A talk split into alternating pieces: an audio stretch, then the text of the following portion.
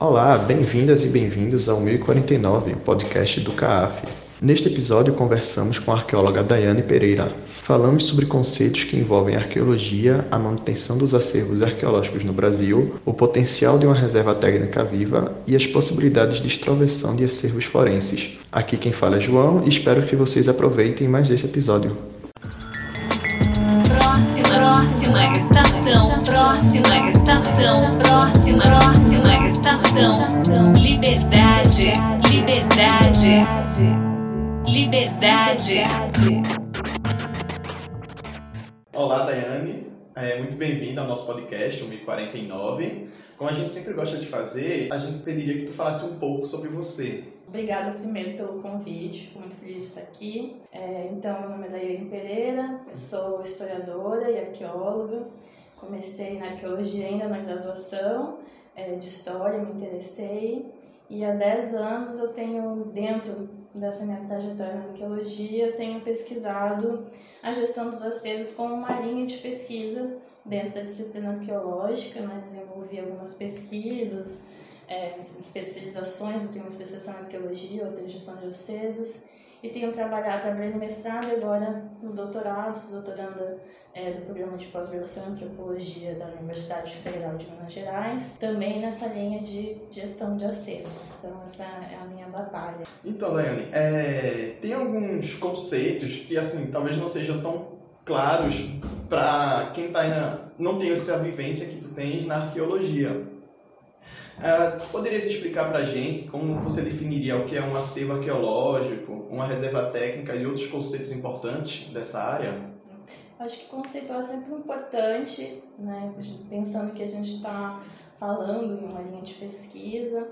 Esses, esses conceitos, eles são, assim como essa linha de pesquisa, elas são extremamente interdisciplinares, então também é uma conversa entre a conservação, a museologia e a arqueologia a gente pode pensar que, é, que acervos arqueológicos são conjuntos de bens né, é, de interesse da, da arqueologia, podem ser eles escavados ou de pesquisas ou com interesse de pesquisas, né?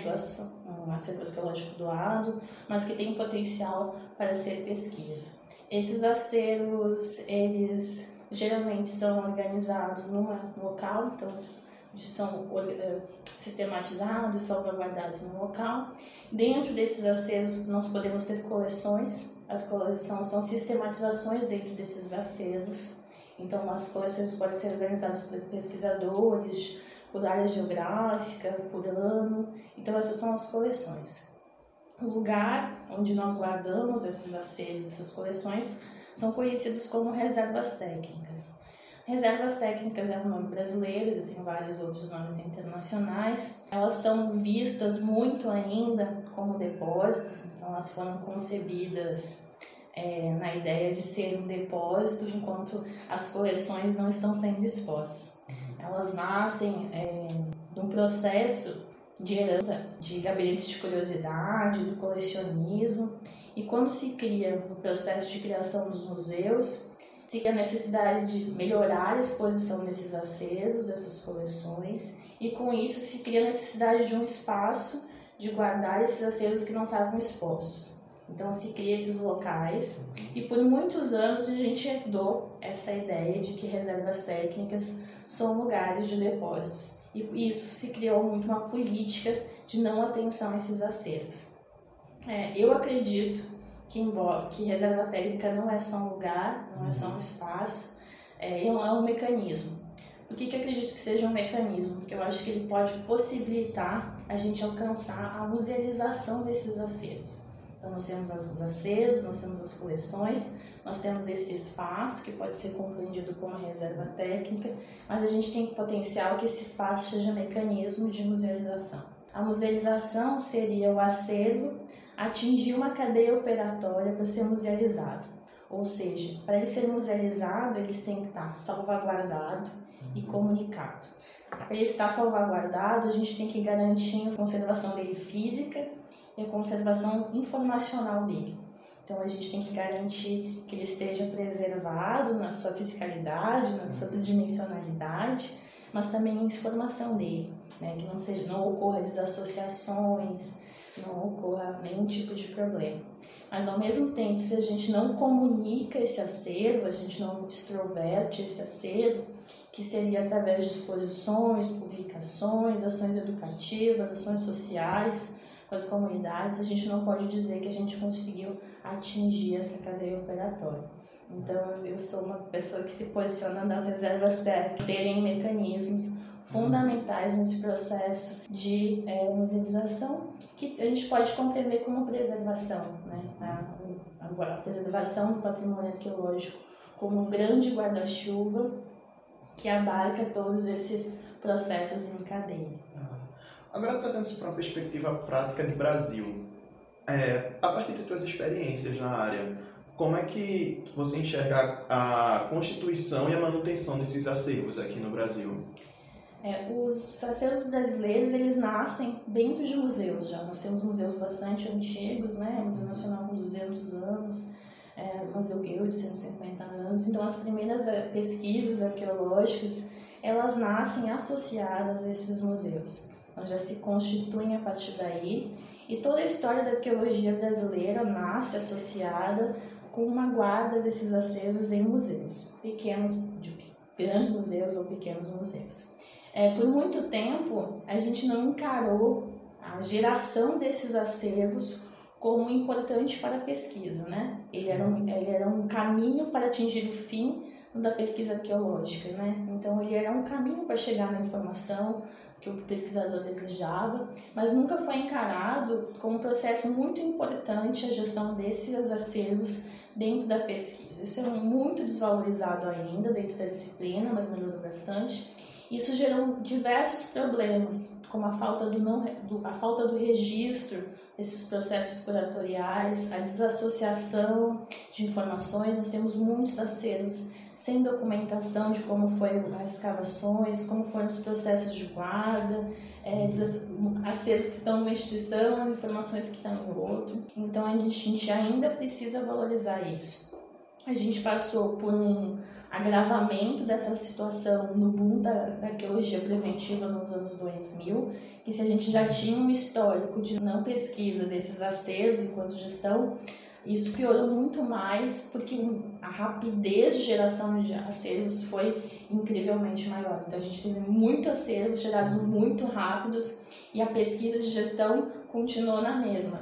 Pouquíssimo investimento em formação de profissional qualificado, colocar profissionais especializados nessa linha dentro das instituições para fazer a pesquisa, pouco investimento da arqueologia, que nesse momento tinha um pouco mais de recurso financeiro, de fato foi investido para fazer gestão de acervos, então é, dinheiros, recursos financeiros de endossos institucionais não foram necessariamente empregados para a gestão desses acervos. Então a gente cria uma coisa que se, dentro da, da na área a gente chama crise dos acervos. Uhum. É um movimento mundial, não é, é, necessariamente só da arqueologia. A gente vive uma crise dos acervos que é a geração um pouquinho refletida. Muito, se gera muito acervo e se, se pensa muito pouco sobre como se está gestionando isso. Então agora a gente tem essa situação de crise, né, muito acervo, pouca pesquisa mas eu, eu encaro com bons olhos. Né? Nós temos registrados, cadastrados no Brasil, cerca de 300 instituições de guarda e pesquisa no Cadastro Nacional do Instituto do Patrimônio Histórico e Artístico Nacional. E a gente teve um ganho nos últimos anos, que é o maior número de pesquisas relacionadas a essa temática. Então, antes, quando a gente contava que nós éramos uns 10 pessoas no Brasil inteiro, hoje a gente já tem é, cursos de graduação, mestrado, doutorado, gente produzindo isso sistematicamente, então somos em muitos já, é, pensando isso como linha de pesquisa de fato, dentro das três disciplinas da conservação, da arqueologia e da museologia. E nós tivemos um avanço muito grande, que é um pouquinho na gestão, na criação de políticas públicas. Embora ainda falte a gente avançar mais, que eu acho que é o caminho que a gente tem que construir, são políticas públicas para a preservação dos acervos, a gente já melhorou bastante é, com a publicação da portaria 96 do IFAM, que normatizou um pouquinho esses espaços de salvaguarda com critérios mínimos para a conservação desses acervos. Mais importante do que a, o que a portaria diz foi o efeito disso nas instituições, nos pesquisadores. Então, vindo de um órgão federal, né, normatizando isso, atentou à importância disso. Então, a gente viu na prática, já se fazem três, três anos dessa publicação, foi em 2016, a gente viu pequenas instituições buscando pesquisas, procurando a gente, procurando consultoria, procurando se aprimorar, e pesquisadores que antes não se atentavam para isso, reconhecendo a importância, colocando profissionais especializados na equipe. Então a gente vê, embora o cenário político não seja o melhor de investimento né, na área de patrimônio, educação e ciência, a gente vê com bons olhos um caminho de fortalecimento nesse sentido. Assim, retomando um conceito do, do, do, início da nossa conversa, é, no, no teu mestrado tu trabalhas com o conceito de reserva técnica viva. É, poderia falar um pouco mais sobre o potencial do que seria essa reserva técnica viva? É uma provocação, esse termo não, não fui eu que inventei, infelizmente. É, ele é utilizado dentro da museologia, é, museu vivo, reserva técnica viva, para demarcar a importância da interação desses acervos com as pessoas. Então foi uma provocação que eu coloquei porque a reserva técnica é chamada de depósito, de estoque, na nomenclatura oficial de várias línguas inclusive, e ela é encarada assim. E ela, embora seja é, descanteada de pesquisa, ela é muito restrita no seu acesso. Né? Então a gente tem pouco investimento, pouco recurso humano e ao mesmo tempo muitos critérios de barramento acesso. Então a gente vai evitar uma instituição, não, essa técnica, são só os profissionais que podem entrar. Mesmo que lá dentro esteja uma bagunça, não esteja critério nenhum, é, porque o não acesso se criou numa ideia de tentar se proteger, porque questões ambientais e de não contaminação. Mas a verdade é que essas instituições muitas vezes não têm esses critérios e controles e criam essa restrição por um simples fato de restringir. Então foi uma provocação que eu coloquei é, para demarcar a importância desses esses locais não serem só locais, mas serem mecanismos. Hoje em dia nós temos é, exemplos de sucesso de vários modelos de reserva técnica, visitáveis, visíveis, extrovertidas, compartilhadas, e com processos diferentes de gestão colaborativas com comunidades.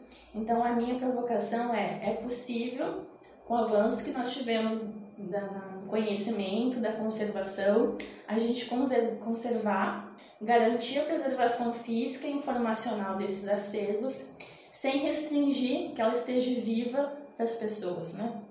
As pessoas possam mexer nesses acervos, possam manusear esses acervos, possam conhecer, visualizar esses acervos.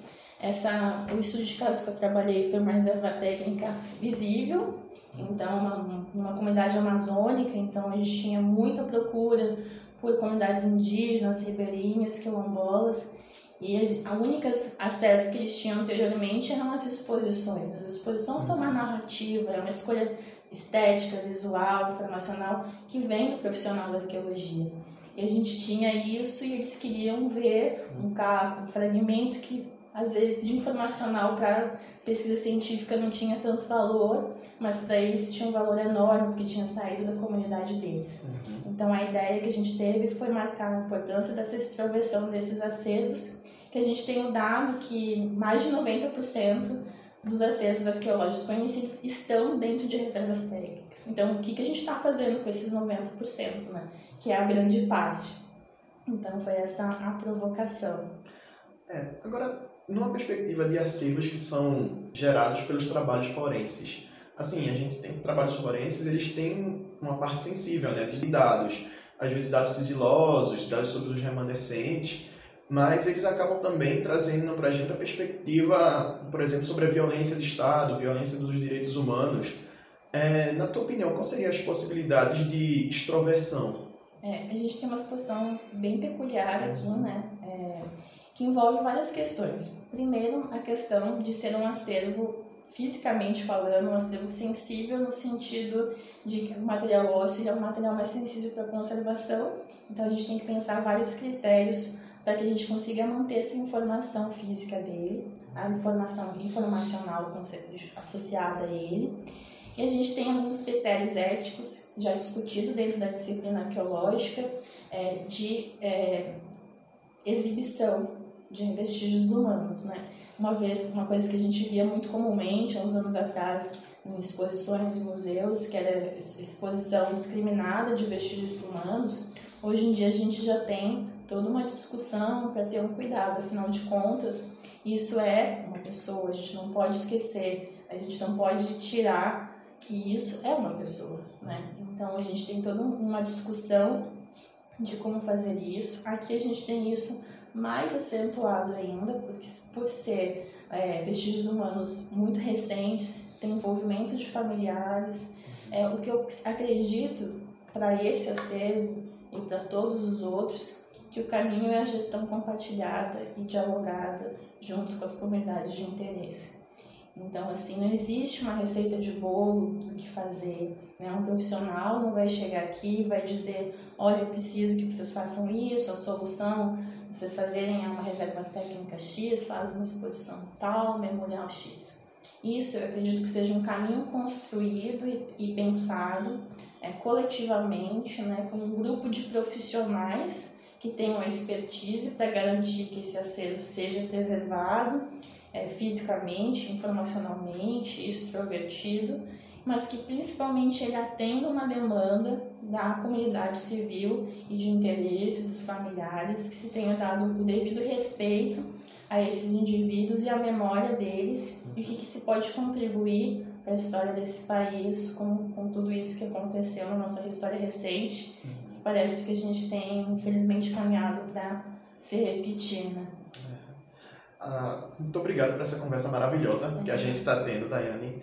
É, só para encerrar, a gente sempre gosta de pedir para os nossos convidados indicar alguma coisa do seu próprio interesse para o pessoal que está nos escutando. Você teria alguma indicação dessa? É, então, eu acho que vou aproveitar o espaço para divulgar dois importantes coletivos que fazem a discussão da gestão dos acervos arqueológicos, que são espaços abertos a qualquer pessoa de interesse, na sua maioria são profissionais da arqueologia, da museologia, da museologia da conservação, mas que está aberto às pessoas para participarem, que a rede de museus e acervos arqueológicos, a REMAI, que existe há bastante tempo já, fazendo discussões sobre a importância desses acervos, como gerir.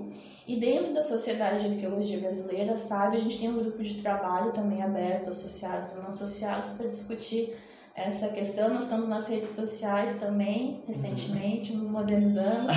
E daí eu fico com, deixo convite para a pessoa acessar o Instagram, o Facebook e, e também temos agora uma página no YouTube que chama Fórum de Acervos Arqueológicos. Então, quem tiver interesse, lá a gente disponibiliza vídeos, bibliografias e o pessoal está convidado a participar dessa discussão. Ah, legal. O endereço dos perfis a gente vai deixar disponibilizado aqui na descrição do nosso podcast. E obrigado, Daiane. Pessoal, essa foi Daiane Pereira, pesquisadora e arqueóloga. E até a próxima para vocês. Um cheiro.